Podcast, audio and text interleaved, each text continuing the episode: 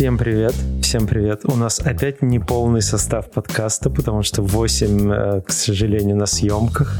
Все постоянно в разъездах каких-то, но у нас сегодня не менее чудная компания. У нас Ванечка и Леша Андреев из солнечного, теплого и прекрасного Лос-Анджелеса, в то время, когда в Москве дождь. Привет, ребята. Всем привет, спасибо, что меня позвали, ребят. Е, круто, круто, круто. Мы сегодня собрались, чтобы поговорить про чудо компьютерной графики последних, последнего месяца, мне кажется. Я не знаю, я когда посмотрел «Любовь, смерть, роботы», второй сезон, у меня просто отвалилось все, что может отвалиться от того, как это круто сделано. И Леша делал его. Какой, как, какую серию вы делали? Седьмую. В Blur мы делали три серии, я в сумме поработал на, на четырех. То есть я помогал еще с uh, All Through the House, uh, со стоп-моушен серией. О, круто, круто, круто, круто. И чё, как это? Расскажи что-нибудь. Ну, не, давай сперва, сперва расскажи немного про себя вообще, как ты, что ты, где ты, и как попал в LA, и где до этого был. В LA я попал э, года четыре назад, почти полных, и до этого я работал в студии «Платиш» в Варшаве, я был там uh-huh. супервайзером, арт-директором, и, а до этого, до Варшавы я работал в Москве, работал, последняя моя работа была с Никитой Аргуновым в Аргунов студио, я делал мафию как арт-директор и VFX супервайзер. Помогал с другими проектами. Ну, а совсем далеко я начал когда-то в Main Road Post, э, когда это было там 8 человек, мне кажется, в году в 2007-2008. Это прям очень, То есть если ты... очень сжатая история. Из первой волны получается? Нет, из второй, из второй волны. Это да, это я так из волны в пол второго. То есть а, там были все вот столпы на тот момент компьютерной графики Миша Лясин, Андрей Стремаусов, Раша Зайцев, Арман сам. И они только вот начали нанимать, грубо говоря, новых людей. Я вот был одним из первых этих новых. Круто как. Кайф. У нас потому что не, не попадалось еще в подкасте людей, вот которые типа началась вторая волна. Обычно это были или э, те, кто начинали компьютерную графику в России, или те, кто вот работали уже как мы там начали лет 10 назад где-то, а те, кто а, попали Э, в поколение там 2007, 6, 8 таких людей маловато было. А ты кто вообще? Э, какой ты художник? Из, из как чьих, начинал? Из чьих да. будешь? Я... Я... Как ты себя определяешь в этом мире? Давай так. А, я никакой художник. То есть я умею делать все, я вряд ли умею делать что-то хорошо, потому что я начал работать в Main Road, и я тогда писал шейдера, и даже делал какие-то симуляции. А, меня многому, собственно, Мишин Лесин тогда научил. Но вот за последние 15 лет я медленно пытался стать вот прям художником-художником, больше рисую сейчас. То есть у меня путь начался с, там, с математики, с физического образования, и пришел к тому, что сейчас почти полный мой день — это концепты, колор-скрипты, мудборды, презентации, вот всякое такое. О, это интересно. А, а что ты заканчивал? Я заканчивал... А, я начал учиться на физфаке в Минске. Потом я перевелся на мехмат. Абсолютно... Не, даже не потому, что я любил большую математику, я не любил ни то, ни другое, наверное. Но я перевелся, потому что можно было заочно учиться и работать, собственно. Я работал в Минроуде и учился заочно. А, то есть у тебя прям реально законченное техническое образование есть какое-то? Да, да, у меня есть. А кто ты по специальности? Я математик. Вау. Да, я, я, я не помню, как там точно в дипломе написано. Если честно, диплом мне ни разу в жизни не, не понадобился, поэтому я в него а визу, не... А визу в Америку там да, ни разу не нужно? кстати, наверное, на, наверное, только вот это единственный раз, когда я его кому-то показывал. Ну, слава богу, пригодился. Хоть когда-то пригодился, да. А ты сам, получается, из Минска? Да, я родился в Минске. О, кайф, кайф. Это такой длинный путь достаточно. Сперва в Москву, потом в Варшаву, потом в Л.А. Клево. Слушай, ну, если ты математик, то учишь прямая дорога в Гудинчике и все вот это вот. Так и было на самом деле. То есть я, наверное, одна из моих первых задач в Минроуд были, был процедурный город для обитаемого острова. То есть я работал в Гудине и там собирал эти процедурные домики, писал шейдера, и просто со временем... На самом деле, переломный момент был, когда я заинтересовался персонажкой, и ZBrush тогда только начинался, и мне очень захотелось это делать, и у меня ни хера не получалось. То есть, Ой, вот да как у всех. Покажи мне хоть одного человека, который сказал, я начал заниматься, и у меня все получается. нет, такого нет вроде. И это, наверное, был самый, собственно, переломный и длинный момент. Я, наверное, страдал года три, много учился на каких-то заграничных курсах, ездил во Флоренцию учиться скульптуре, и в какой-то момент оно начало получаться, и тогда как-то весь мой транзишн из гудинщика и технаря в художника как-то пошел полегче. А что тебе ближе? Шейдера собирать э, или там какие-нибудь кастомные, не знаю, ассеты? А, или вот художка именно как таковая? Слушай, раскидывать ну, светотень? Э, мне, мне нравится художественная часть, потому что, наверное, потому что она быстрее, если честно. То есть, например, никогда не мог прям полноценно заниматься симуляциями и не очень люблю рендер, хотя прозанимался много в жизни, потому что, блин, ну ты типа ждешь там сутки до результата, а в фотошопе ты кисточкой мазнул, вот он результат. Я как композер тебя так понимаю просто. Такой бро, чувствую твою боль.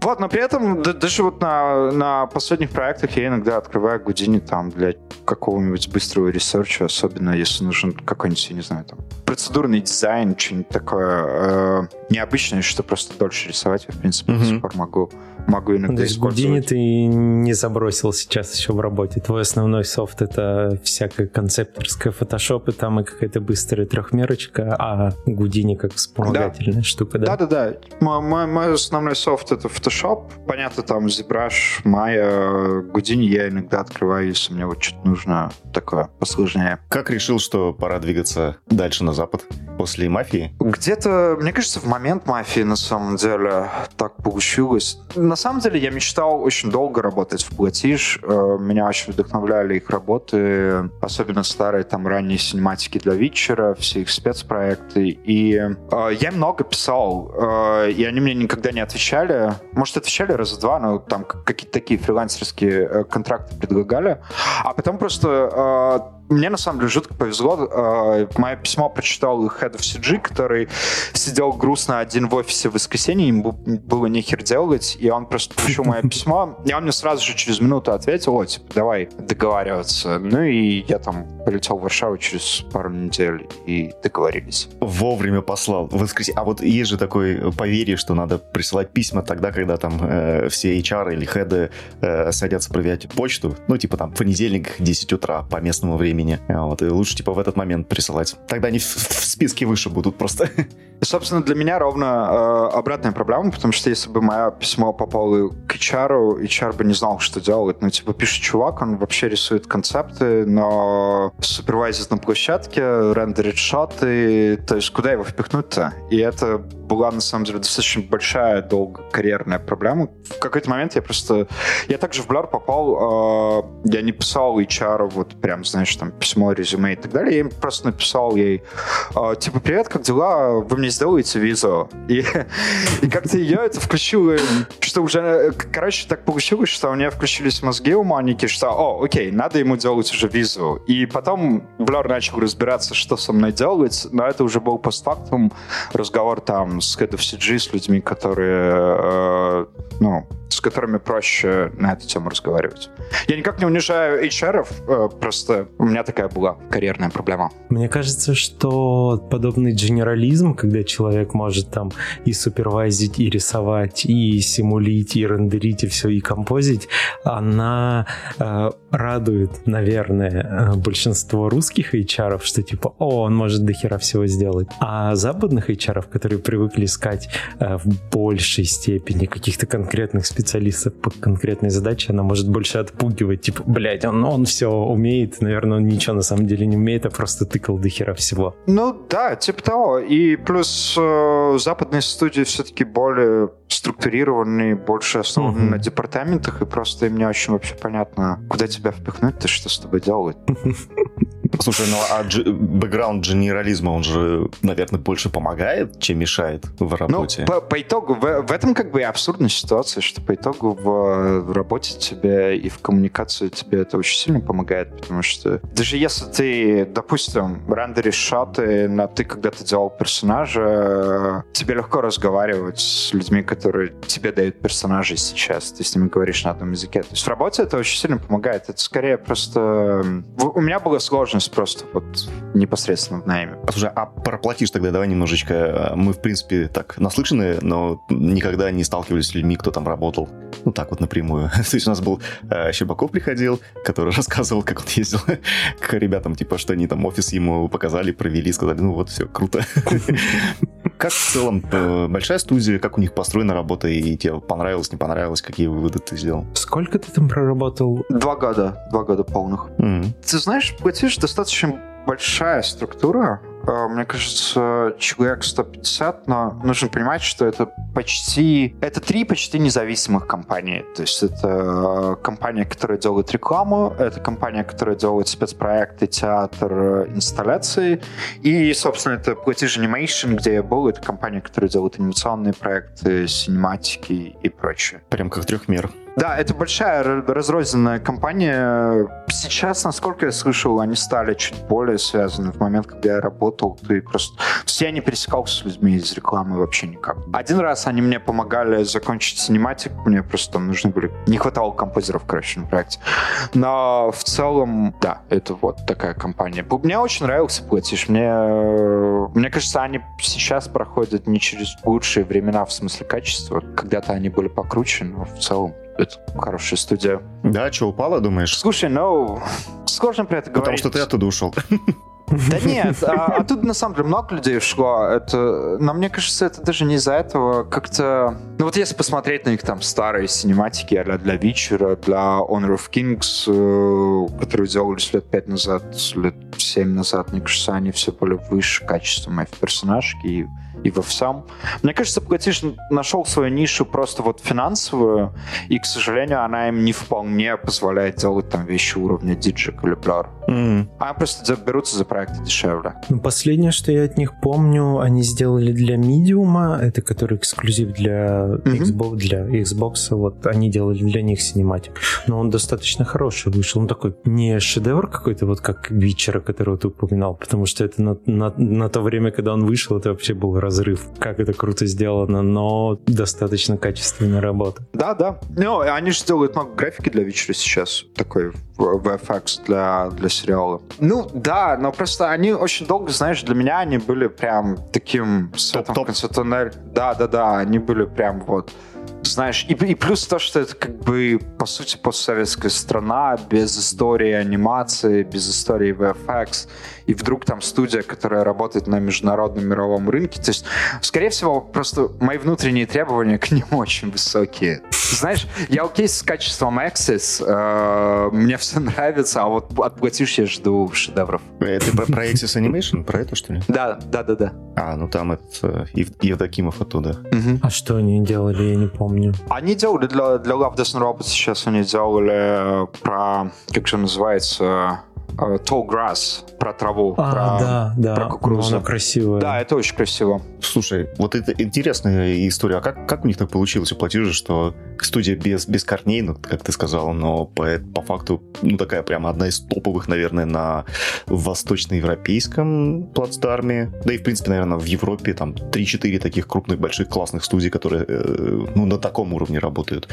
У них какие-то западные ребята это учили их? Слушай, когда-то давным-давно они основали студию в 95 году, и это прикольно на самом деле. Это вот разница, наверное, с российским рынком, где таких старых студий не осталось. Но основное, что им помогло, Томик Богинский, их э, главный режиссер и совладелец сейчас студии, он когда-то был просто художником, нанятым студии, а он сделал короткометражку. И эта короткометражка получила номинацию на Оскар. И, собственно, мне кажется, это их вывело на международный рынок. Плюс э, это короткометражка с компьютерной графикой году в 2002-2003, то есть по тем временам это было достаточно прогрессивно. Это не, то же самое, что сейчас сделать э, короткометражку с графикой. Вот, и это, мне кажется, им открыло много дверей. Плюс они росли параллельно с польским игровым рынком. То есть был э, CD Projekt, который сейчас Monster, а тогда он делал первого, второго вечера, которые, в общем-то, нахер никому нужны не были. И они для них тренировались, делали синематики, и как-то вот это все вместе развивалось. Планомерно прокачивались. Просто я знаю, что очень много людей, а, ну вот наших ребят, которые уезжают именно тоже в платиш работать,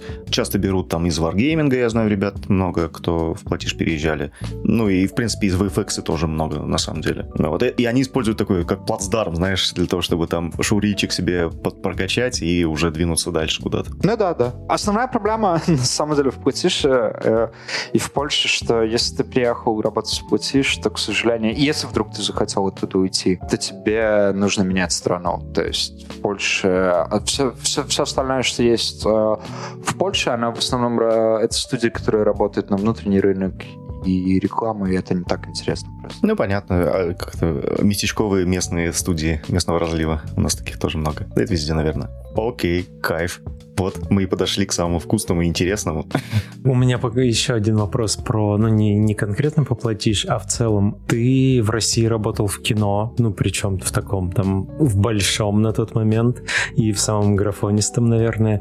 А почему твой выбор э, дальше пал на не там какие-то вот эти вот громадины вроде э, фреймсторов и прочих хайлемов, а на что-то маленькое, ну что и, и блюр небольшой сейчас, ну в смысле он крутой, но не масштабный, и платишь, как-то это ты для себя определял, почему такой формат? Да, и это вполне на самом деле умышленное, наверное, решение. Э, до того, как я уезжал в Платиш, и особенно когда я туда прилетел поговорить первый раз, у меня было ощущение, что в этих студиях на самом деле больше творчества, в том смысле, что ты внутри студии делаешь продукт, ты внутри студии пишется сценарий, рисуются раскадровки, у тебя внутри студии режиссер, с которым ты можешь поговорить, ну, вот прям в любой момент просто. Получается, что работа просто более творческая. И это все подтвердилось действительно. То есть Blur, э, все, что мы делаем, все мы делаем с нашими внутренними режиссерами. Ты можешь в любой момент с ними поговорить. Нету кучи прослоек э,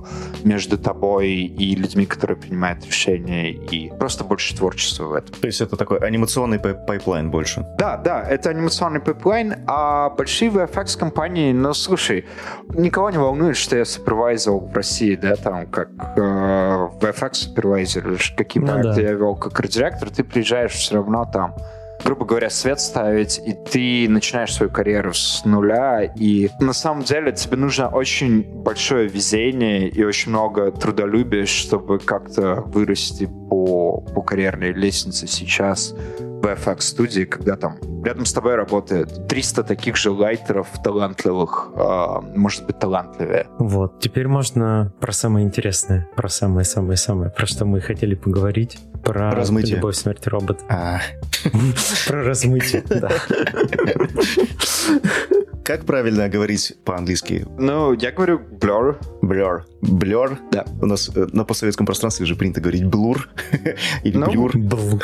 Blur. Или блё. R на конце читается? Читается. Минутка фил филологии и лингвистики. Выучили английский. Вау. Наконец-то полезный подкаст. Главный вопрос, который меня после просмотра «Любовь, смерть и роботы» просто вот вымораживает, не могу спать уже которую неделю. Майкл Би Джордан настоящий, съемочный? Слушай, ну он кое-где съемочный. Он съемочный внутри, э, внутри этого лайфхач внутри капсулы, клоузап съемочный. Блин, а, я хотел вам ножки уже целовать. Сказать, да нет, невозможно, невозможно просто. А, ты убил, убил вам не всю романтику. Вот, вот отрезал сейчас. Вот как, ну что ты за человек, а? Но на самом деле там в монтаже есть, опять-таки, внутри, внутри этой капсулы есть шоты, где он uh, Full это где, где нужен отыгрыш с роботом какой-то, который нельзя было снять, он CG. Я говорю именно про, про клоузапы, где он типа замерший лежит, притворяется мертвым, и там в какой-то момент я просто орал. Да ладно, да не может быть! Демоны, демоны! Это слишком реалистично. Да, слишком реалистично. Да, это вообще какой-то пиздец. И ты такой, блин, неужели, неужели получилось? Да, слушай, нет, мне кажется, тут даже сложность, знаешь, это не, не, не, не в шейдинге анимации или в чем-то. В какой-то момент тебе просто нужен реально актер такого уровня, который может отыграть лежащего человека, умирающего. То есть для аниматора просто сложность не в не в технических проблемах сейчас, а конкретно в, в актерской игре. И меня что покоробило, если бы он там двигался, возможно, я бы сразу запалил анимация это или нет. Но из-за того, что он как бы лежал и притворялся мертвым, и ты такой смотришь, блин, это либо статический, статичный рендер, э, ну, потому что можно так накрутить в принципе, но, с другой стороны, зачем они тогда снимали этого актера, если он просто тупо лежит? И вот у меня здесь такой катар, этот, как диссонанс произошел, типа, блин, а... Нужно понимать, что мы снимали актера, когда вот прям только начинался ковид. У нас был там, грубо говоря, съем, один съемочный день, поэтому мы сняли Ох. только какие-то клоузапы э, его, когда он лежит, когда он даже заходит, там снимает шлем, когда он борется с этим, с роботом, это все CG в итоге. Ох, черт возьми. Кругом обман. Почему? Зачем? Ну да, это очень интересный момент, когда ты такой вроде занимаешься графикой уже какое-то время своей жизни, и кажется, что, ну, разбираешься в ней, и такой начинаешь сам себе не верить. А это, ну, ну это вообще рендер? Нет? Угу. Это, это снимали? Это интересно ловить себя на таких моментах. А вы специально фотореально все это делали, чтобы, чтобы подвести, собственно, к игровому актеру? То есть изначально так, так задумано было? Или это уже в процессе пришло? Изначально было задумано задуман, чтобы сделать максимально фотореалистично, и чтобы CG не CG было незаметно в лице. Mm-hmm. Это, это была, ну, какого-то рода внутренний челлендж, какого-то, в каком-то смысле это обусловлено, наверное, было финансово, потому что как только ты начинаешь снимать там в шлеме в космическом корабле или на этой планете, это все будет в любом случае требовать большого количества работы, поэтому для нас Full CG было проще, потому что мы в Full CG студии, у нас есть пайплайн, мы знаем, э, у нас все работает по часам, соответственно, мы знаем, как делать Full CG э, ролики, а как только это VFX проект, у нас не так все отработано, сразу, знаешь, возникает каждый шот уникальный, и вот эта вся ситуация, когда... Короче, для нас это просто получается дороже, поэтому мы решили вот да, или, или прям съемочный, или CG. В итоге все равно чуть-чуть кусочки использовали со съемочного. А вот чисто ради рандишной истории, просто для, как внутренне, не пытались вы повторить э, прям full full CG, то есть вот, вот эти все эти шоты, э, ну, у вас же, по сути, э, и, наверное, фотоскан был, и, и какая-то, ну, уже, уже готовая модель, то есть ее отрендерить в качестве, ну, попробовать повторить, как, свое, дел, как в свое время там тот же Rhythm & Hues с тиграми делал и со всеми вот этими белочками, чтобы не отличить. В каком-то смысле пайплайн был именно такой, то есть мы сделали в ICT, это студия, которая делала делать сканы, такая э, большая историческая в Лос-Анджелесе. Мы сделали скан, э, и мы в первую очередь попробовали повторить его в этом же сетапе. Это был наш первый шаг. После этого мы попробовали один в один совпасть с, со съемочным шотом. Это как, как, как R&D, это было очень полезно, конечно. Но в итоге не получилось или не устроил результат? Почему не взяли да нет, ну, были же съемочные шоты, в конце-то концов. А, ну типа, come on. Да, да. Деньги уплочены, почему, почему бы и нет? Да, то есть э, в какой-то момент это просто бы превратилось в достаточно бессмысленный челлендж и стоило бы дороже. Ну, понятно. Ну, я смотрел эту серию после того, когда ты, по-моему, писал это э, в комментариях у Армана где-то в Фейсбуке, и я прочитал это, что там были части съемочные вот э, в этой капсуле, и я пытался их отличить. Это, ну, ну, вообще нереально. Ну, типа, они все очень круто сделаны, и это дико клево. А вопрос, ты про пайплайн начал, ты что-нибудь про него можешь рассказать? Какие-нибудь, в чем делали какие-нибудь штучки крутые, как делать так же? Ну, мы динозавры, это всему миру известно, мы работаем в 3D Max, э, рендерим V-Ray. Фу, Ох, это боль. Это на самом деле очень ну как-то так ломает голову, что кажется, что, блин, 3D Max, он, он, он для архвиза, он для всего этого, и тут вываливают настолько, настолько фоторил, на который там э, Гудини способен только в супер умелых руках, там мантра такой рендерит. Очень. Да, но э, в этом, наверное, на самом деле и прикол, в этом почему это получается, потому что Blur, когда основали в 95 году, они сразу начали работать на Максе, и они были знакомы с разработчиками Макса. Ну и у Blur вообще длинная же история внутреннего R&D был когда-то рендер такой Бразил, который был внутренней разработкой студии. Ну и, короче, наш Макс, он, в общем-то, не похож на обычный Макс. На Макс из коробки. Да, да, то есть у нас там своя система менеджмента рендер слоев, сборки сцен, вот этого ну, всего. Ну, понятно, есть... обвесы дописаны уже по, по конкретно в ваш пайплайн. Да, и, соответственно, ребята из V-Ray, они, в принципе, они, они не, не только так к нам относятся, они также относятся там к Digital Domain, который на V-Ray много рендерил исторически.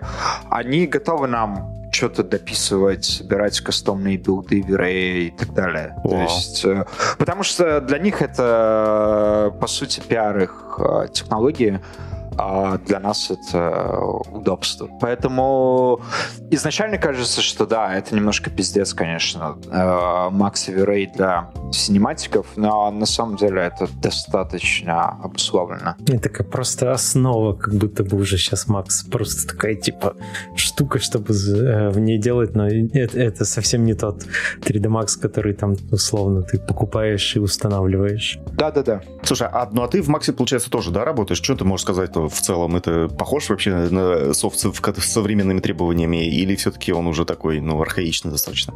Я просто как э, человек вообще не, не разбирающийся в трехмерных пакетах, но как минимум знаю одного максиста, тоже э, закоренелого, который говорит, ну, типа, я умею в нем работать, и мне больше ничего не надо. А все знаю хорошие и плохие стороны, но, типа, если умеешь, то окей, какая разница в чем? Это очень сложный вопрос. Комплексный. На самом деле. То есть можно исходить из простой вещи. Я, в принципе, ненавижу весь CG-софт.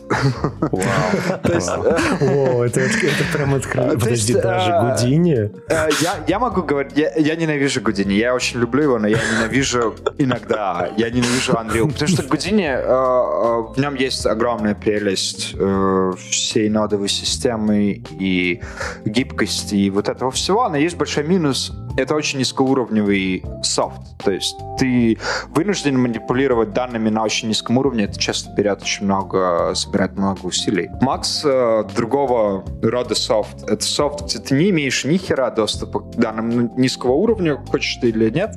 В лучшем случае ты сможешь написать какой-нибудь скрипт или хак. Но ты можешь быстро работать на высоком уровне. Люди могут быстро моделить, они могут быстро рендерить и так далее. Поэтому я не люблю Макс из-за того, что я часто могу переться, типа, блин, вот был бы у меня сейчас рендерман в руках, я бы тут такое заебенил, а так оно... Вот. Но, ну, то есть, понимаешь, э, но с другой стороны, часто ты можешь еще быстро прийти к результату, поэтому тут как бы сложно. Ну, да-да-да, я, я, я понимаю, что ты говоришь. А ты сказал, что не любишь Unreal, вот тут интересно, просто сейчас такое э, движение во всей CG-тусовке, все должны любить Unreal, как будто бы. И все, все там молятся на пятый Unreal, который вот недавно релизнулся в раннем доступе. Почему ты не любишь Unreal? Слушай, нет, я люблю Unreal, в том-то и дело. Но это, знаешь... Ненавижу. Да, это вот дуализм вещей в природе. То есть я, я, я люблю Unreal, но опять-таки я ненавижу их шейдерную систему. То есть, чтобы просто, блин, собрать базовый шейдер, ты должен его прям собирать с нуля или откуда-то копировать. Меня это прям бесит. Потому что я делаю концепты, и на самом деле я буду, возможно, даже мы будем это с эпиком делать, я не знаю. Я для Drown Giant, для разработки именно использовал много Unreal. Я сейчас не буду рассказывать про детали, но в какой-то момент мы просто там какую-то статью соберем про это. То есть я работаю в Unreal, и я его люблю, но иногда его низкоуровневость э, в некоторых вещах просто очень замедляет работу. Ну да, да, тебе, наверное, как концепт художника вообще как бы должно это под, подбешивать, что нет с полки невозможно достать ничего. Да, да, да. И, или там их сумасшедшая система с камерами, или, я не знаю, там импорт импорт камер откуда-нибудь или импорт Alembic ов, это все настолько нестабильно и, короче, Ну, такое, да. Ребята, come on, пятая версия софта, уже, уже пора бы что-нибудь менять. Да, но э, я разговаривал с ними, они на самом деле просто очень динамично развивающийся э, софт, и поэтому очень много того, что они релизят, для меня не дописано. Много каких-то мелких багов, чего-то недодуманное. Если бы я был Unreal XD, это было бы окей, а если мне надо собрать картинку там типа за два часа, которую я все равно в фотошопе перерисую, и вдруг я убиваю день там, начинаю писать какой-то код, э, это, конечно, меня иногда вымораживает. Но опять-таки, я люблю Unreal, я просто, э, ну, я говорю, я не люблю весь софт. Я ненавижу его, почему ты такой совершенный. Такой, нельзя быть таким хорошим. А какие э, серии еще делал Blur, кроме седьмой? Мы сделали три внутри. Мы сделали Pop Squad про э, детей мы сделали Drown Giant последнее, и мы сделали лайфхач с Майклом Пи Джорданом. Ну, то есть про великана, про где-то убийство и... Да-да-да. Я не знаю, бункер, как это, что это за серия? Как можно в одно слово сказать? Ну да, типа бункер, наверное. На второй серии, а, это же вторая серия про э, детектива или кто он там, который убивал детей. Я заплакал, честно. Это просто пиздец был. Блин, какая, какая, какая она трогательная. А это по рассказу, да, по какому-то или нет? То есть какая-то литературная основа была? Да, мне кажется, в этом сезоне на самом деле все по рассказам. Я вот сейчас пытаюсь вспомнить, было ли что-то да, мне кажется, в этом сезоне все по, по существующим рассказам. Просто в титрах, по я, я забыл посмотреть, но про Великана точно рассказ, и про вот это Лайхэтч, э, или как он там, тоже то, точно рассказ какой-то. Да, да. Оно обычно все по рассказам, иногда какие-то более звездные режиссеры могут что-то свое предложить. Ну, или даже не звездные, просто могут свое что-то предложить тогда там. Шоураннеры, Тим решает, хочет ли он уникальную историю или по рассказам. Ну, а, а Миллер прям активное участие принимает? Или он как, э, как я не знаю, как, какой у него статус там, в принципе? А, он шоураннер. Он это придумал и носился с этой идеей 20 лет. И, соответственно, он очень активно... Он многое написал сам для этого сезона. То есть сценарий адаптировал сам. Он же сделал Drum Giant как э, режиссер. О, и он в каком-то смысле, ну, помогал делать делать э, как такой творческий продюсер Лайфхач, потому что он просто пом- помогал нашему молодому внутреннему режиссеру, как-то там направлял его. То есть, нет, он активно э, участвует, все комментирует. Но он же, получается, как э, совладелец э, Blur. Он, он уже единственный владелец. То есть когда-то было а. Э, несколько человек, которые Blur основали. Сейчас э, он выкупил все это, он единственный владелец Blur. Вау. Ну и как, он душка? Да, да.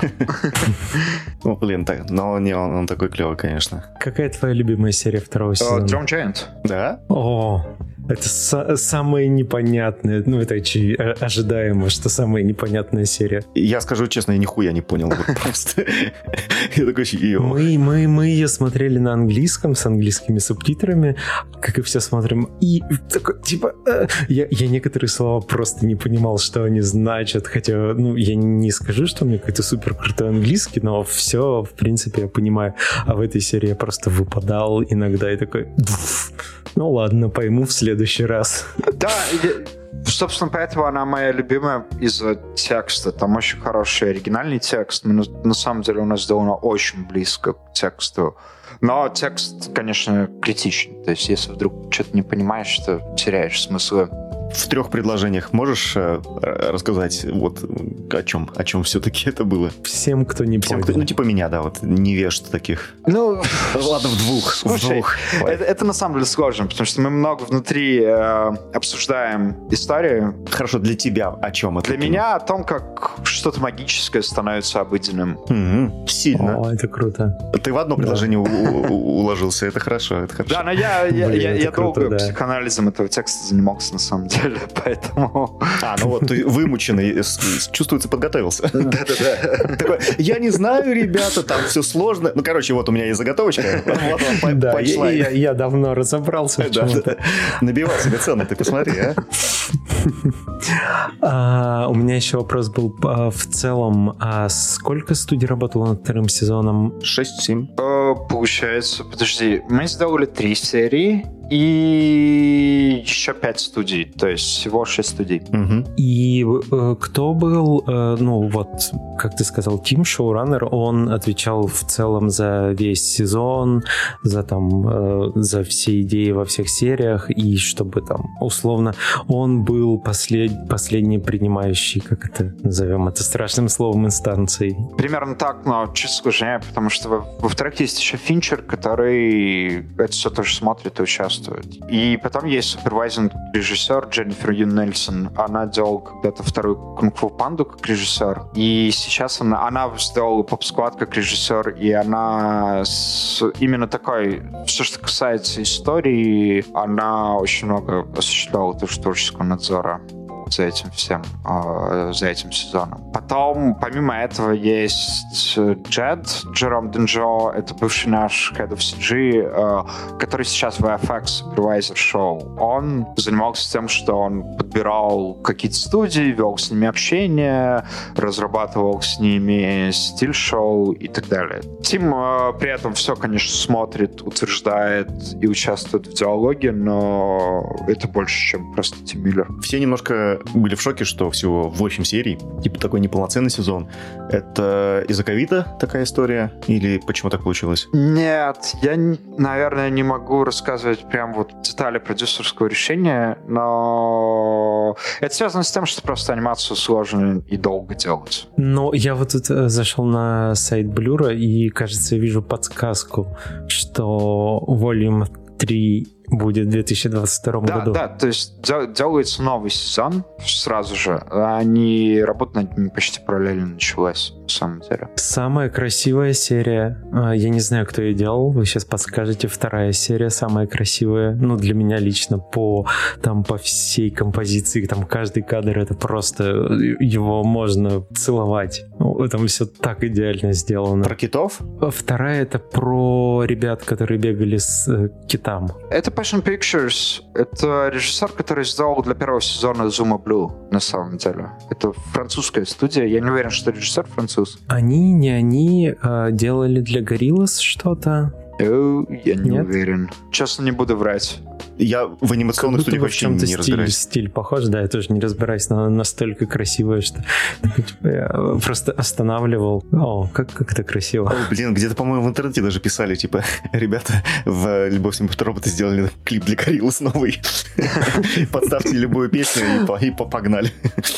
И а, самая, ну, очевидно, самая смешная это серия про Новый год. М. Бля, вообще просто Это так... прям супер круто было. Но мое такое замечание после того, когда мы посмотрели этот сезон, что там есть смерть и роботы, а как-то любви маловато в этом сезоне. Ну, было пару серий про любовь. Наверное, про, про этот э, Snow in the Desert, который Unit Pictures, она да, про да, да, любовь. да. Вот она. Наверное, про наш поп-склад в чем-то про любовь, потому что там а, последняя сцена с женщиной и ребенком, в общем-то, про любовь к жизни как минимум. Ну да, любви, наверное, поменьше. Слушай, ну всего 8 эпизодов. Ну, тут не разгуляешься, знаешь. Ждем больше любви в третьем сезоне. У нас сейчас смешная акция в Лос-Анджелесе идет. Blur э, рассылает э, кастомный набор косяков с марихуаной инфлюенсером. Короче, каждый косяк под свой эпизод. И, в общем, Вау. Вот, причем их даже можно купить э, где-то, я спрашивал в магазине, э, но да, сейчас вот такой у нас пиар. Прикольно, прикольно. Я, я бы пересмотрел этот сезон. Э, Новое прочтение, Сашенька. Мне интересно в этом случае, что подойдет под последнюю серию. Ой, забористая должна быть очень тяжелая, тяжелая такая, чтобы накрыла. Да. Ты сколько уже, получается, в Блюре находишься? Я в Блюре... Четыре года? Да, почти четыре. Без месяца или двух. Вот скажи, как человек, который и в FX поработал, и в таких с анимационных студиях, где, где комфортней тебе? Слушай, ну, мне больше нравится в небольших анимационных студиях, и опять-таки просто потому, что ты- можешь говорить там с шоураннерами, режиссерами, Мгм. операторами, то есть у тебя нормальная творческая работа, тогда как в FX скорее всего, если только ты не топовый VFX супервайзер, между тобой и творческим решением будет просто много-много слоев и сломанных телефонов. Или если ты не работаешь в современном МРП. Ну, возможно, да. Да, потому что сейчас у нас, э, ну, ты, ты же слышал про то, что там все командами, agile, вот это все. Э, и сейчас у нас прямой коннект с режиссером, мы как артисты, у нас созвоны с режиссером, и мы там предлагаем очень много всего, там, как мы будем решать какие-то сцены, и он дает свой фидбэк, и все, достаточно, вообще нет никаких промежуточных этапов между там, э, ну, на некоторых проектах, понятное дело, что есть, но и то это все очень очень тонкие эти прослойки. Нет такого, что ты показываешь сперва там условно лиду, лид принимает, показывает э, комп супервайзеру, комп супервайзер показывает CG супервайзеру, этому VFX супервайзеру, и потом только это показывается кому-то еще. Такого нет. Ну, просто прям сразу обсуждаю с режиссером, поэтому я понимаю, о чем да, ты слушай, говоришь. ну это круто, но, к сожалению, весь VFX бизнес так не работает сейчас. А в, в Blur, то есть э, классический иерархический пайплайн, да? По факту? Или там есть какое-то как, какое-то горизонтальное распределение? Ну, то есть, или все-таки департаментная часть преобладает? Слушай, ну тут сложный вопрос, особенно исторически. Там сейчас чуть меняется, но э, у нас есть департамент Scene Assembly, наверное, лучший пример. Название очень скучное, правильно? Но на самом деле департамент делает грубо говоря, это генералисты, которые начинают сцену с моделинга environment, потом импортируют персонажей, рендерит, светит, потом композит и часто делает финальный grade. То есть, с одной стороны, это департамент, с другой стороны, этот департамент делает просто огромный кусок работы по сборке сцен, по свету, по моделингу environment, по set dressing у и так далее. Также с персонажами. С одной стороны, у нас есть э, персонажный департамент, с другой стороны, у нас один персонаж делается под ключ, то есть у нас один человек его моделит, текстурит, шейдит и делает волосы. Вау. Wow. То есть у нас как бы с одной стороны это департамент, а с другой стороны, ну, не совсем. И даже с композом мы до сих пор делаем очень много композа. То есть вообще как бы нормально, чтобы лайтер делал композ своего лайтинга, потому что так он не будет... Он понимает, что, о, что он, он, делать, он не будет да. лайтить какую-нибудь херню. Поэтому да, у нас есть отдельно композиционный департамент, который работает на каких-то VFX проектах или часто собирает темплейты под проект, разрабатывает э, новый инструментарий и так далее. То есть просто двигает наш глобальный компост там вперед, какие-нибудь прикольные Glow разрабатывает или Defox. Ну, композите в нюке да, хотя бы. нюке. Фух. Вот, это как раз мой вопрос был об этом. А Ты как э, пришедший туда как генералист в целом, а, ну, я ты, ты уже ответил на него, насколько там развит э, генерализм э, как, как факт. Такой, что типа человек может сделать да, все. Да, то есть э, я, на, я пришел, э, как раз Блэр делал первый сезон, и я попал как э, там senior генералист на Shapeshifters, и ну ты просто там моделишь environment, потом его светишь, наруливаешь какой-то лук в композе и так далее, то есть ты просто делаешь полностью сцену от, от анимации замодельного персонажа там FX. Часто, ну, то есть мы часто кидбашим FX, наверное, в Shapeshifters немного было такого, но если у нас какие-то облака, дымочки и так далее, это тоже может легко синасэмбли э, художник делать, просто расставлять там из существующей библиотеки или что-то подсимулить. Mm, круто, круто. А какой твой основной софт был в платиш? И сложен ли был переход с одного в другое, ну, в плане того, что в Блюре 3D Max основное, и что было там, и насколько было сложно перейти и вообще привыкнуть ко всему Слушай, этому? в платеж был основной софт Maya Arnold. Я не могу сказать, что в Max было прям сложно перейти. При том, что у тебя же все равно может быть установлена Maya, если тебе надо что-то подмоделить там, или как бы ты в Max только собираешь сцену, поэтому ничего прям сильно сложного не было, и никак Max отдельно учить оказалось не имело смысла, потому что все равно это все внутренний tools Blur, по которым там есть туториалы внутри студии и так далее, поэтому... Это уже такой какой-то достаточно устаревший вопрос. Как на вас повлиял ковид? Сложно было работать? Долго привыкали?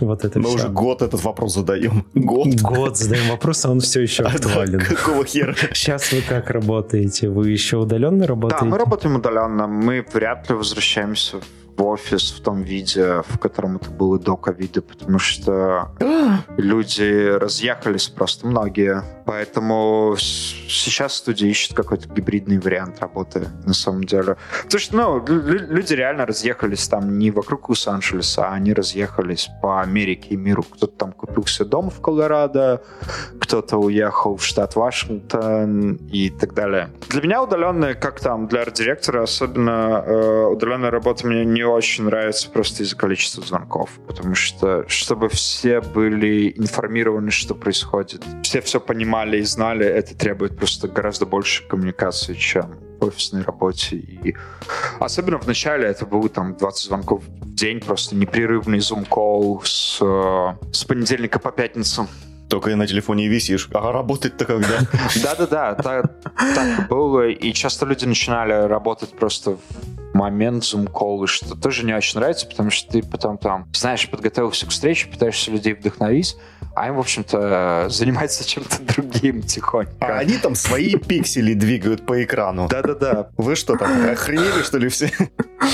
А вот это, кстати, интересная тема. Вот Blur это одна из немногих компаний, наверное, которая осталась э, в LA после там массовой миграции 10 лет назад, когда все просто встали и вышли в Канаду. И для меня всегда было интересно, типа, блин, неужели действительно в супер дорогой как бы местности держать э, такую студию? Это ну, актуально, не актуально? То есть сейчас вот вообще этот вопрос, наверное, уже не стоит такой. Где работать? Ну, типа, да. зачем жить в, в дорог- в дорогущем LA? Слушай, ну люди же зачем-то держат бизнес в Силиконовой долине, хотя там еще дороже, чем в Лос-Анджелесе. Поэтому... Ну, они просто не могут, наверное, уже просто взять и переехать. Там какой-нибудь кампус Гугла ты не можешь просто взять и перевести. Наверное, можешь, но это, мне кажется, очень дорого будет. А так, типа, все уже здесь, э, рынок сформирован. Ну, это, это же маленькая, на самом деле, там локальная область. Просто LA, это... э, Ну, я понимаю, почему там э, студии, которые снимают, ну, там, павильон и так далее, потому что, ну, их ты уже не перевезешь, и где-то строить, наверное, уже не так э, прикольно. Да и к тому же все, все актеры живут здесь.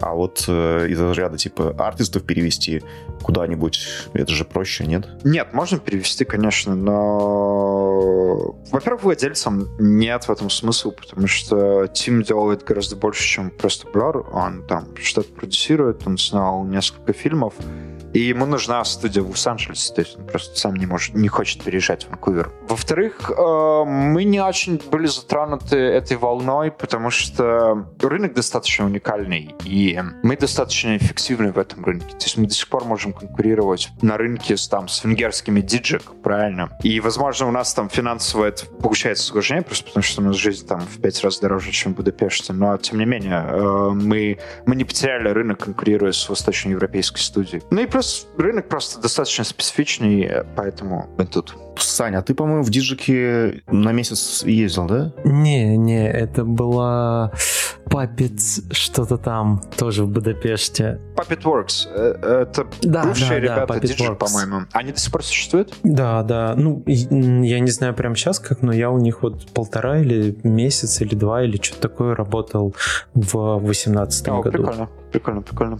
Насколько я знаю, они никакие не соперники Диджику, это понятно, э, но в целом они есть и делают какие-то штуки. Я вот ездил к ним на там пару аниматиков э, для игр композил. М, Интересно. Слушай, ну если ты сказал, что в Блюре сколько, 150 человек, Да, плюс-минус так. то ну, даже по меркам не то что анимационных студий, VFX студий, это, это типа не очень много. Ну, то есть это значит, что либо вы реально очень крутые и эффективные в этом плане, потому что там посмотришь на какие-нибудь мастодонтов, монстров, где там по 5000 человек в штате типа фреймстора, да, и ты такой, вау, что они все делают. Ну, какой-нибудь Framestore, мне кажется, просто больше на самом деле делает. Их работа может быть менее заметная, чем там работа Blur, но Framestore делает гигантский объем по миру. Слушай, мне кажется, что вот большие студии как раз не, и за счет того, что очень много народу, они неповоротливые. Ну, по крайней мере, с тем, с кем я общался, они говорят, что там ну, тебе могут там шот дать, ты сидишь его неделю ковыряешь,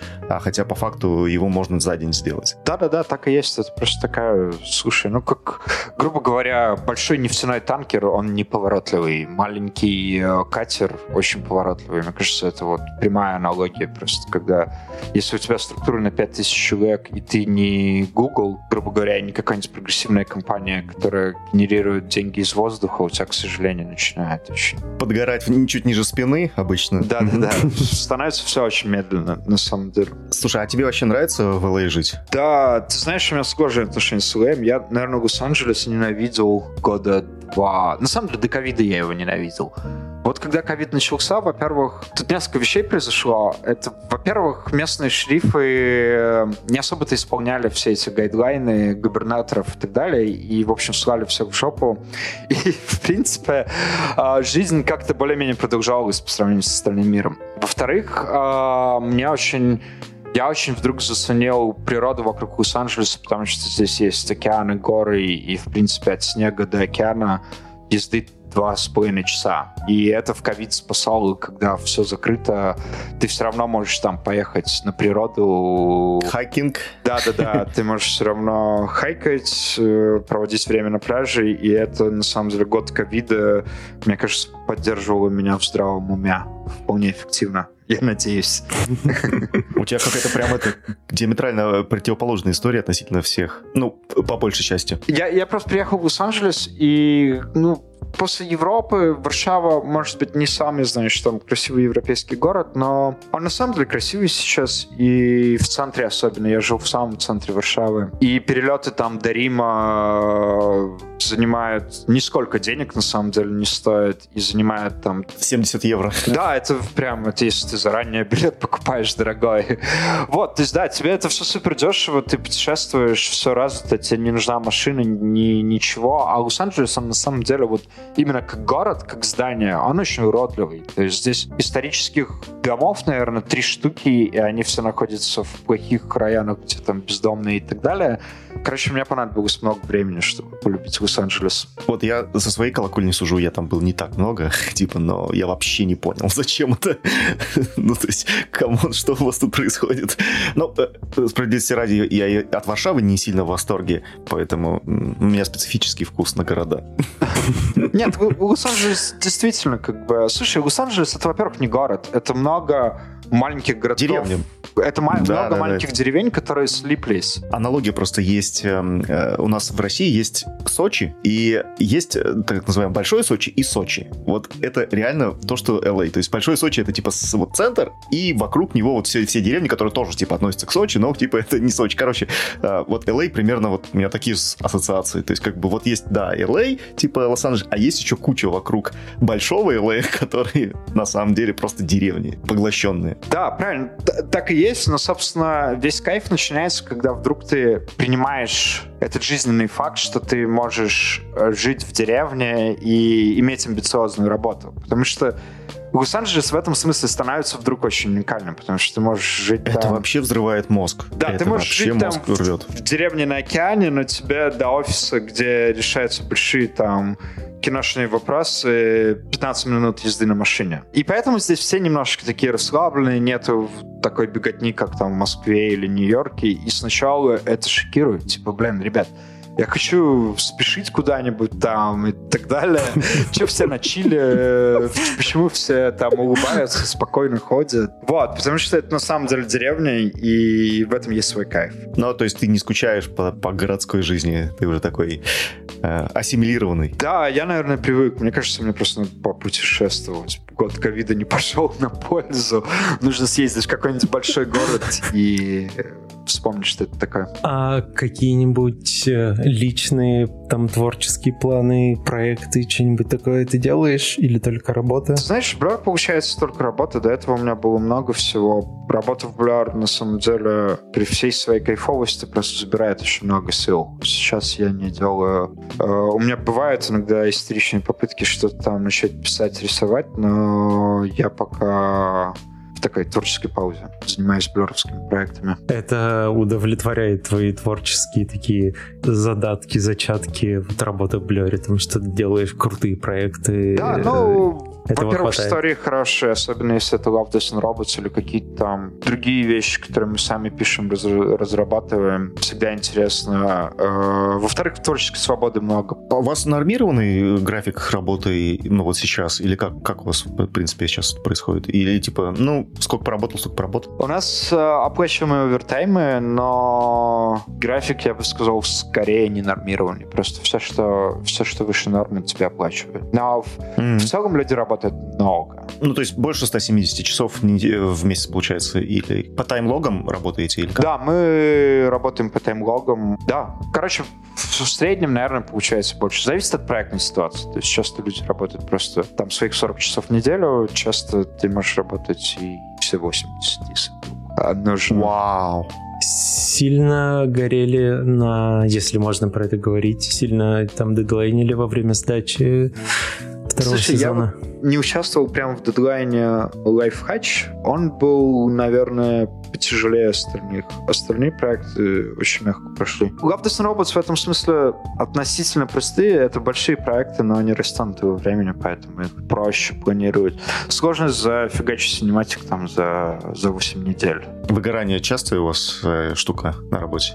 Или как-то э, это Легалайз Когда спасает? рядом океан э, и Легалайз это да, спасает, может быть, да, наверное, действительно помогает людям больше работать и чувствовать себя окей. Выгорание, ну, наверное, в каком-то виде есть, то есть люди устают. Э, но обычно, знаешь, э, нормой будет там, если какой-нибудь супервайзер устал, он может взять себе там полгода попутешествовать. Или там три месяца. За счет компании? Э, нет, нет, просто там за свой счет или там смешано как-то. Вот, то есть, но люди просто берут длинные паузы, там отдыхают и возвращаются. А ты подгорал или выгорал, даже самый плохой вариант. Может, не тут, а в целом. Ну да, да, да, не, не конкретно про проблер, а в целом. Было у тебя такое? Че, как борешься? Много раз я выгорал и э, в Москве на проектах. Ты же, понимаешь, э, это же не бинарная ситуация. Выгорел, не выгорел. Тут есть много промежуточных а? станций.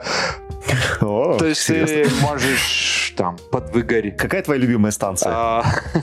Все заебало, пиздец, нахуй, блядь. Да-да-да. А, финальный аккорд. Это сложно сказать, знаешь. У меня бывали бурнауты, бывали достаточно сложные, но я как-то с опытом просто научился, во-первых, это чувствовать заранее, наверное, что вот скоро Потому что перед таким прям жестким бернаутом обычно возникает такой очень кратковременный, наверное, трехдневный э, момент сумасшедшей активности, маниакальный. И вот если у меня это наступает, я так, окей, пора остановиться. Нет, но я выиграл в Москве, выиграл в Варшаве, наверное, было все достаточно спокойно, потому что это Европа, и там все права работников, вот это все. А в Америке не так разве? А, в Америке права работников, наверное, грубо говоря, никого не ебут.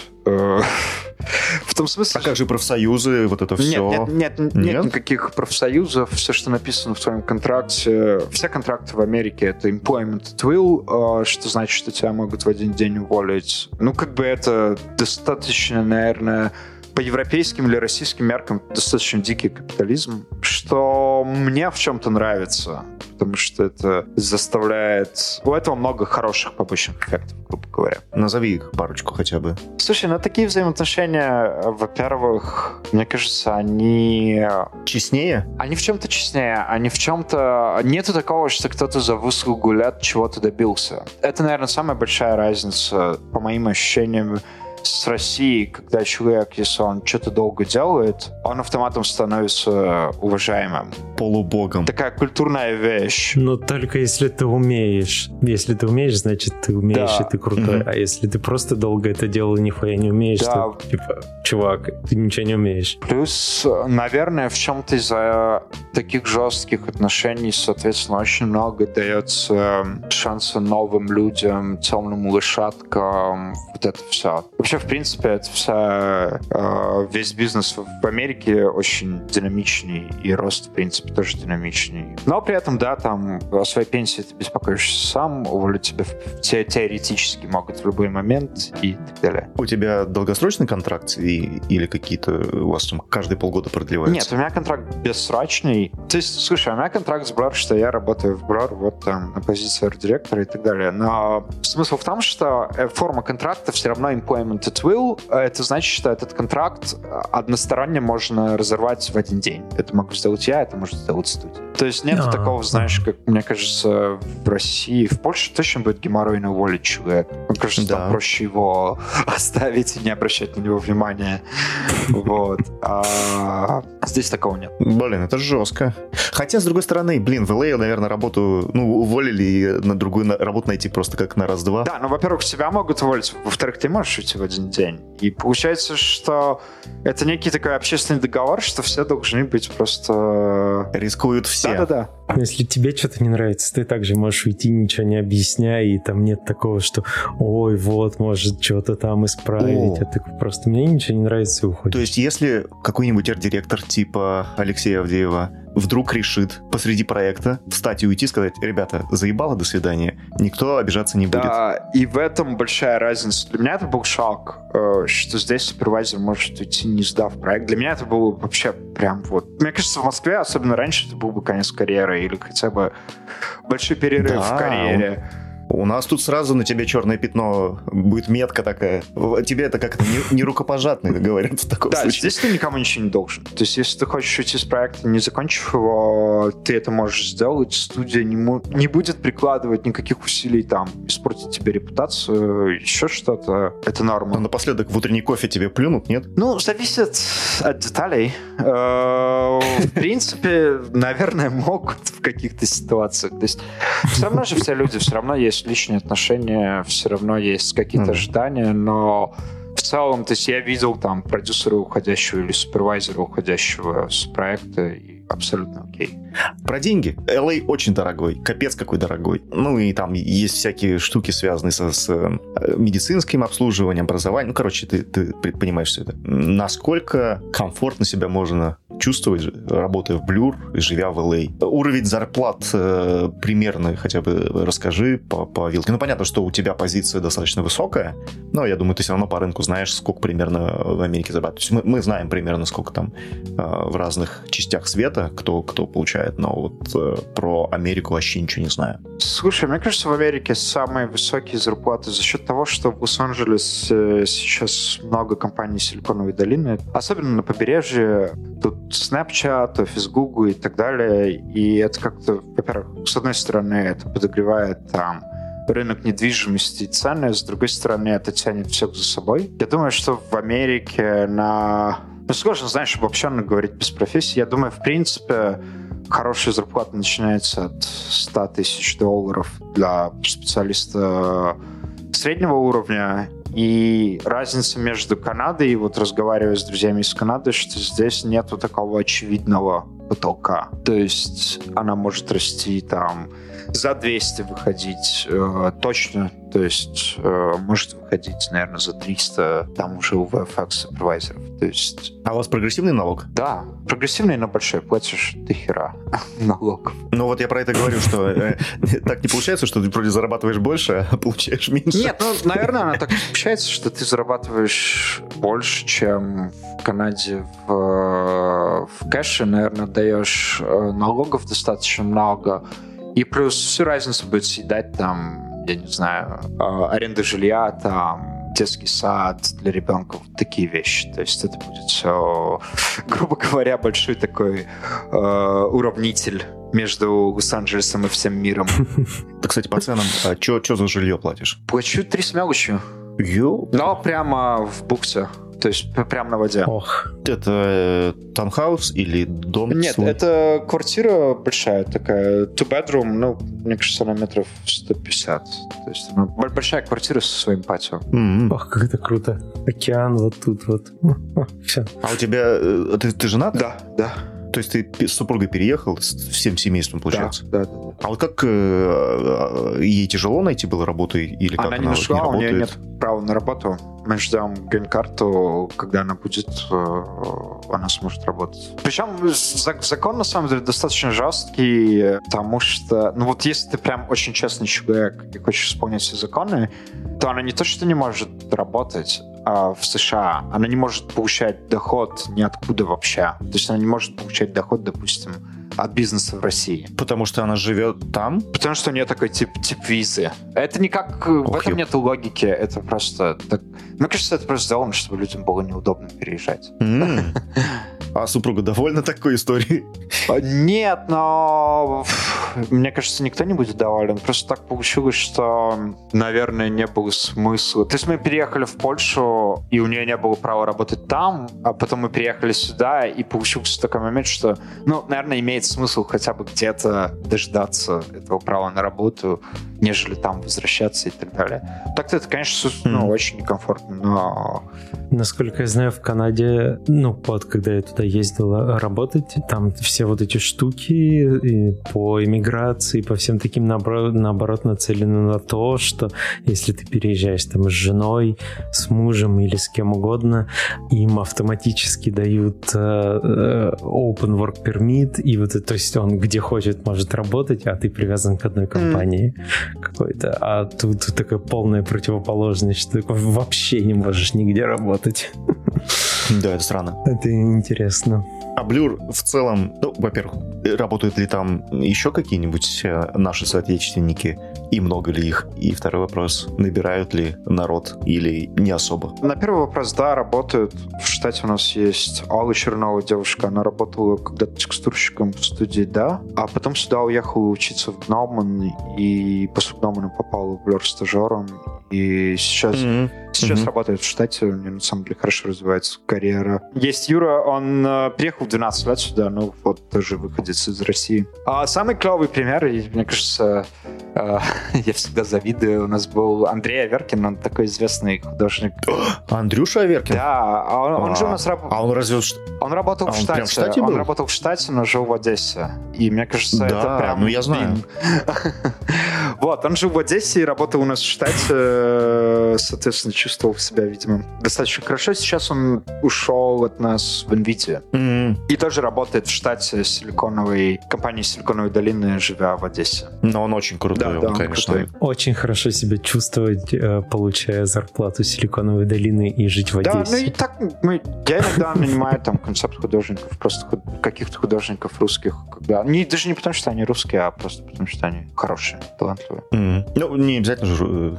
Это, это никак не связано, просто интересно. В Америку, на самом деле, в последнее время не так много народу уезжает, по крайней мере, у нас. Что-то раньше вроде как-то больше нанимали, а сейчас, ну, из-за того, что, видать, в Лондон и в ту же Канаду сильно проще было уехать до ковида, то вот как-то мне кажется, это связано просто с особенностью рынка, что здесь, наверное, на самом деле в Канаде также, но э, здесь штат компании может быть достаточно небольшой. То есть у тебя может быть там компания условно на 50 человек. Я сейчас не про Blur, это просто абстрактно. Но если тебе вдруг нужно вырасти до 200-300 э, человек, у тебя есть вся инфраструктура для этого. И это накладывает такое ограничение, что много фрилансеров на рынке, которые, в принципе, там хорошо зарабатывают и мне кажется, довольно жизнью в целом, но, соответственно, если тебе нужно быстро вырастить свою компанию, тебе становится невыгодно кого-то привозить. Ты просто нанимаешь кого-то из пула фрилансеров, которые есть, есть прямо на месте. А Блюр э, в целом работает с фрилансерами удаленными, да, получается? Ну, здесь фрилансер э, это просто, ну, как тип контракта временный. Мы изначально мы работали с локальными фрилансерами, то есть кто просто там выходил в офис на 2-3 недели на месяц. Сейчас мы работаем с удаленными, ну, наверное, в основном американцами. Есть есть кто-то еще, наверное, есть французы, есть люди из Канады. Но ковид очень сильно размыл эти границы. То есть у нас сейчас Э, и, и из-за этого проблема, потому что мы наняли людей в штате, которые живут там на другом конце континента, и которые, в общем, не очень горят желанием приезжать в Лос-Анджелес, но при этом они отлично работают удаленно. Это еще одна проблема, почему мы так просто не вернемся такой полный офисный режим. Ну, а тебе комфортнее все-таки в офисе, наверное? Я люблю в офисе, да. Вайб другой. Да, и, ну, как бы, да, по сути, просто больше, больше, больше ощущения команды, больше, больше общения с людьми. Я вот что-то в последнее время такой тоже, блин, фриланс удаленный, заколебал. Уже хочется поработать с людьми, с живыми, а не вот это вот переписывание в чатиках. Ну что, Сашенька. Круто поговорили. Я считаю, я, я считаю, что, я что, что просто отлично, отлично. Лех, спасибо большое. Было очень безумно приятно болтать познакомиться и вот это вот все. Да, спасибо вам, ребят. Зовите еще как-нибудь. Как-то даже на душе стало теплее, как будто бы сам побывал в Лос-Анджелесе. Вот это вот в бухте, там океан рядом, вот это все. Эх. Эх, чудесный подкаст. И знаешь, что еще чудесного, Анечка, у нас? Что? Что? Расскажи скорее. Наши патроны. Точно, у нас же есть замечательные патроны, которые поддерживают нас не только добрым словом, как говорится, но и денежкой. Э, самым э, щедрым и красивым, вообще вы все красивые, не, не слушайте меня, но самым щедрым у нас есть спешл акция, мы их имена зачитываем, чтобы вы все знали героев наших. И Ванечка сейчас их прочитает. Это Александр Кайгородов, Кир, отдельная любовь, сердечко, все дела.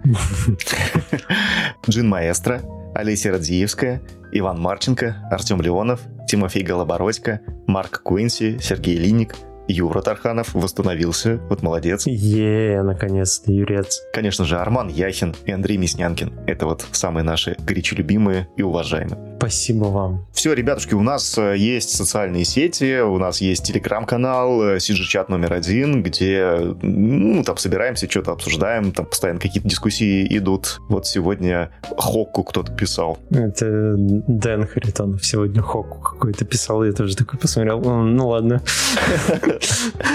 Политическое настроение у сегодня. Почему ну, нет? Да. Поэтому а, также у нас есть YouTube канал, на котором, а, возможно, говорят злые языки. Скоро будет что-то интересное. Ну, по крайней мере, мы на это надеемся. Так что обязательно подписывайтесь на наш YouTube канал. Если у вас э, есть возможность и вы хотите нас поддержать, можете занести нам вот как патроны э, за 10 долларов, попасть в наш выпуск в конце, э, или даже за 5, за, за 2, да неважно, сколько душе угодно. А можете и не заносить, мы все равно вас любим. Мы, мы вас будем любить в любом случае. В общем, спасибо, что вы были с нами. Еще раз спасибо, э, Леха, ты прям кайфово, кайфово поговорили, прям очень. Да, всем пока, спасибо. Всем пока. Пока-пока.